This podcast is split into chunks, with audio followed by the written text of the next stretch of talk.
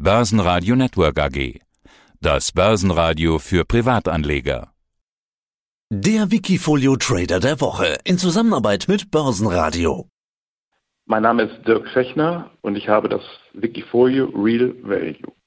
Real Value und Wertinvest ist dein Wikifolio-Name. Deine Strategie ist es, auf Sachwerte zu setzen. Was sind Sachwerte neben Aktien? Klar, Gold, Silber in Form von Papier, magst du das? Rohstoffe steigen. Befinden wir uns gerade in Richtung eines Rohstoff-Superzykluses? Ich habe Mitte 2018 ja meine Strategie geändert. Das hatte ich ja auch schon in den letzten zwei Interviews so besprochen und bin der Meinung, dass insbesondere Gold und seit neuestem, seit circa einem Jahr, auch Silber für mich sehr interessant ist. Allgemein spricht die äh, enorme Geldschöpfung der Zentralbanken, forciert durch die enormen Staatsdefizite, die wir global sehen, dazu, dass, dass wir erhöhte Inflation bekommen und daher Sachwerte allgemein an Attraktivität gewinnen. Auch viele Rohstoffe sind besser gelaufen in der letzten Zeit als Gold und Silber, aber meine Priorität liegt halt, wie schon damals gesagt, auf Gold und insbesondere jetzt auch auf Silber. Wie beeinflusst eigentlich die Pandemie, die Corona-Pandemie, die Entwicklung im Rohstoffmarkt? Lässt sich das klar nachvollziehen, dass man sagen kann, diese Entwicklung, das ist eine Pandemieentwicklung, sei es nur über den argumentativen Umweg der Inflation? Ja, in einigen Bereichen, wie jetzt prominent man lesen kann, im Bauholzbereich oder auch im Stahlbereich, soll es aufgrund der Corona-Pandemie dazu gekommen sein, dass es Produktionsengpässe gibt oder auch äh, Probleme in den Lieferketten, sodass dort wohl enorme Preissteigerungen stattgefunden haben. Im Goldbereich war das so nicht zu sehen. Die Minen wurden kurzfristig belastet, aber zu einem richtigen Engpass in der Produktion kam es meiner Meinung nicht. Und also von der Angebotsseite scheint der Markt so zu laufen wie vor der Pandemie. Du hast seit 2016 eine Performance von 430 Prozent. Schauen wir in dein Wikifolio Depot. Ich wusste ja, was auf mich zukommt. Das letzte Interview mit dir habe ich mir angehört. Es geht um Goldminen. Ja, und äh, dann war ich dann doch überrascht, dass du nur vier Positionen in deinem Wikifolio hast. Und wenn man deine Gewichtung anschaut, dann kam die zweite Überraschung. Im Prinzip hast du eigentlich nur zwei Werte. Warum so wenig? Das ist richtig. Also meine Überzeugung ist ja immer, dass man nur wenige Ideen hat und für sich immer auch nur wenige gute Unternehmen identifizieren kann. Und angefangen hatte ich ja Mitte 2018 mit dem Investment in Gold damals, in Barrick Gold, was zu dem Zeitpunkt auch super lief, bis ins letzte Jahr in, im August. Im Grunde genommen, da hatten wir so einen zwischenzeitlichen Hochpunkt erreicht. Was mich interessiert ist, warum du eigentlich so wenig Werte im Depot also, hast. Also ja. warum diversifizierst du nicht mit mehr Positionen? Genau, also ur ursprünglich war ja Barrick Gold damals Mitte 2018 fast zu 100 Prozent gewichtet oder 80 Prozent hatte ich, glaube ich. Dann kannst du mich nicht mehr genau daran erinnern, weil das für mich die Attraktivität dort und, und den Value, den ich dort gesehen hatte, am höchsten war. Das war auch ein Volltreffer im Grunde genommen zu der Zeit. Das lief dann auch ganz gut bis ins letzte Jahr 2019 im August. Und für mich das nach meinen Sachen, nach meiner Überlegung, die ich gesehen hatte, die beste Investition war. Und wenn ich, wenn ich eine gute Idee habe, dann, äh, dann halte ich nicht viel von Diversifizierung, sondern äh, gehe dann in wenige Werte. Okay. Ähm, Na, gehen wir die Werte doch mal durch und die Gewichtung, welche Gedanken du dir darüber gemacht hast. Also die größte Gewichtung hat First Majestic, Silver und Barrick Gold. Die kleinste Gewichtung hat Fortuna Silver und Anglo Gold. Anglo Gold lief sehr gut, eine Performance von 118 Prozent, eine Gewichtung unter 1 Prozent und Fortuna Silver eine Gewichtung auch von unter 1,6 Prozent. Warum hast du die Fortuna Silver und die Anglo so wenig gewichtet und bist du im Verkaufsprozess quasi? Also primär setze ich auf, auf Barrick Gold, wie schon gesagt, weil ich im Grunde genommen der Meinung bin, dass durch die Geldschöpfung der Zentralbanken der Geldwert vernichtet wird und man sein Geld nur schützen kann, indem man in Sachwerte investiert und hier bei mir prominent auf Gold zu setzen. Das wird im Grunde genommen durch die Staatsdefizite gefördert, was dann zu, zu enormer Inflation führt. Und diese Inflation kann man jetzt auch dieses Jahr offen sehen. In den USA haben wir jetzt im ersten Quartal eine Inflation von über 4 Prozent gehabt. Und es wird sichtbar, dass dieser Prozess offensichtlich weitergeht. Wenn wir denn aber die Inflation haben, ist, ist im Grunde genommen Gold einer der besten Hedges darauf, sein, sein Geld zu erhalten.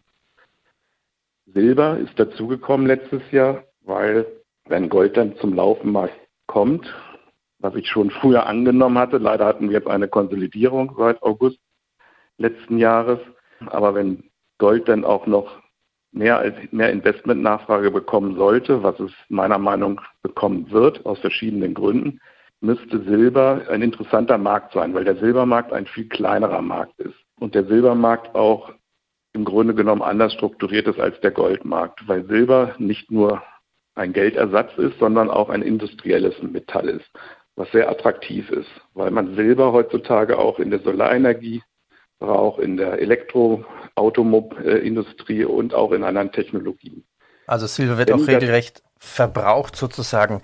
Schauen wir doch mal auf die Preise. Gold jetzt zum Zeitpunkt des Interviews 1884 und Silber 27,55. Äh, äh, wie korreliert eigentlich der Goldpreis und Silberpreis mit den Aktienkursen der Minenaktien?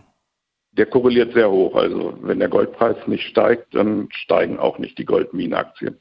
Das ist auch der Grund, wieso ich in Goldminenaktien investiere, weil man im Wikifolio nicht direkt im, im Gold investieren kann. Jedenfalls nicht in mein Wikifolio, weil ich ja keine ETFs zulasse. Deswegen habe ich nur das Vehikel der Minenaktien und das ist bei mir halt der Fall. Hast du schon mal über physisches Gold in Form von Papier nachgedacht? Bin jetzt zufällig auf Xetra Gold gestoßen, weil wir am Wochenende den Online-Börsentag hatten und da hatten wir eine Interview-Session mit Xetra Gold. Wäre das für dich auch denkbar?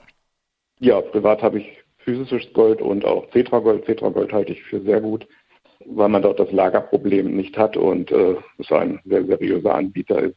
Und es gehört zur deutschen Börse. Ich finde die Vorteile von Xetra Gold sehr gut, weil es, wie gesagt, zur deutschen Börse gehört. Es ist also keine Bank, die äh, im Ernstfall unter Umständen in eine Bankenkrise geraten könnte.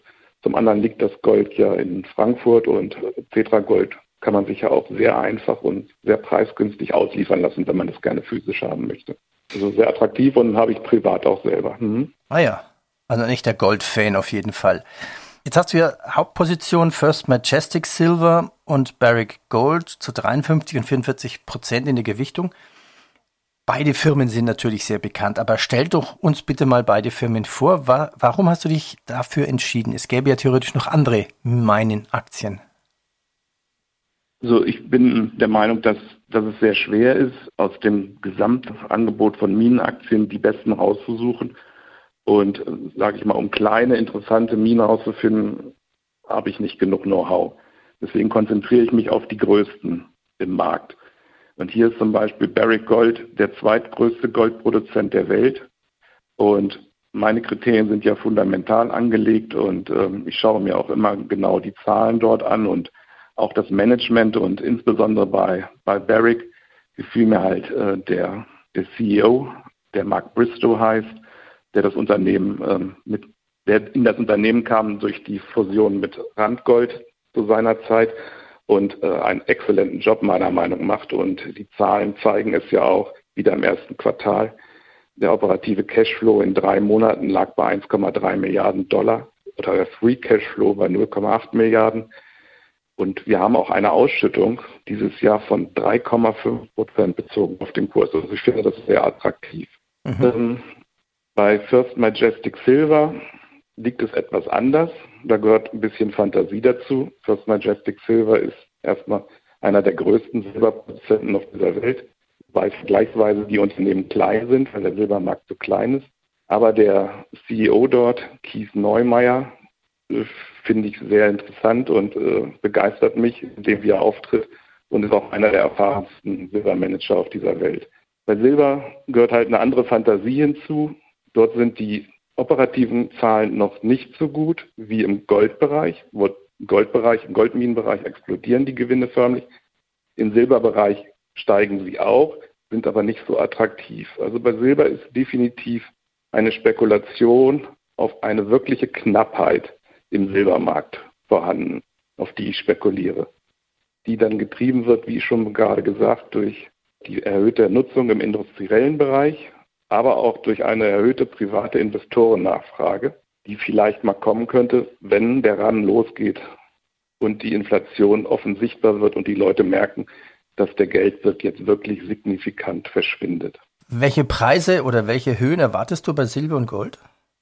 Na, interessant war zu beobachten, der, dieser Short Squeeze, den wir am 1. Februar hatten, durch das Reddit-Forum. Dort gibt es ein Forum über Silber, das heißt das Silver Squeeze.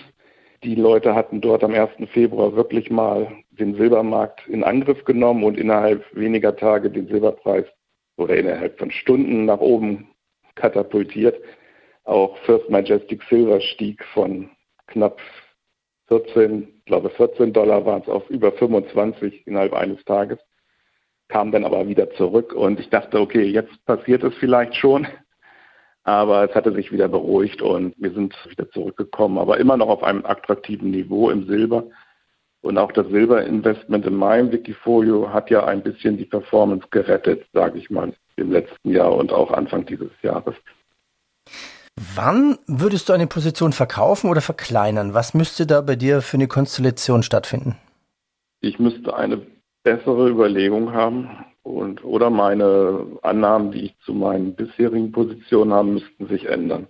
Okay. Das sehe ich momentan aber überhaupt nicht, weil ich der Meinung bin, dass wir interessante Entwicklungen haben im Goldmarkt. Wie schon gesagt, die Inflation, aber dazu kommen noch andere Beobachtungen, die ich momentan habe. Das heißt, äh, die Inflation bedingt, dass wir erheblich negative Realzinsen bekommen. Ich sehe auch äh, Pensionsfonds, die anfangen, das Geld in Gold umzuschichten, was früher undenkbar war. Dort gab es einen großen Pensionsfonds in den USA letztes Jahr. Ganz interessant ist jetzt, dass in den Niederlanden die Regulatorik es erlaubt hat, dem ersten Pensionsfonds 5% seiner Anlagesumme in Gold umzuschichten. Äh, Niederlande klingt erstmal nicht interessant, aber man muss wissen, dass die Niederlande ein kapitalgedecktes Pensionssystem haben und die Niederländer zwei Billionen Euro in diesen Fonds haben. Wenn dort umgeschichtet wird, ist das schon nennenswert und strahlt auch aus in andere Länder unter Umständen, Geld umzuschichten aus dem Pensionsfonds in Gold.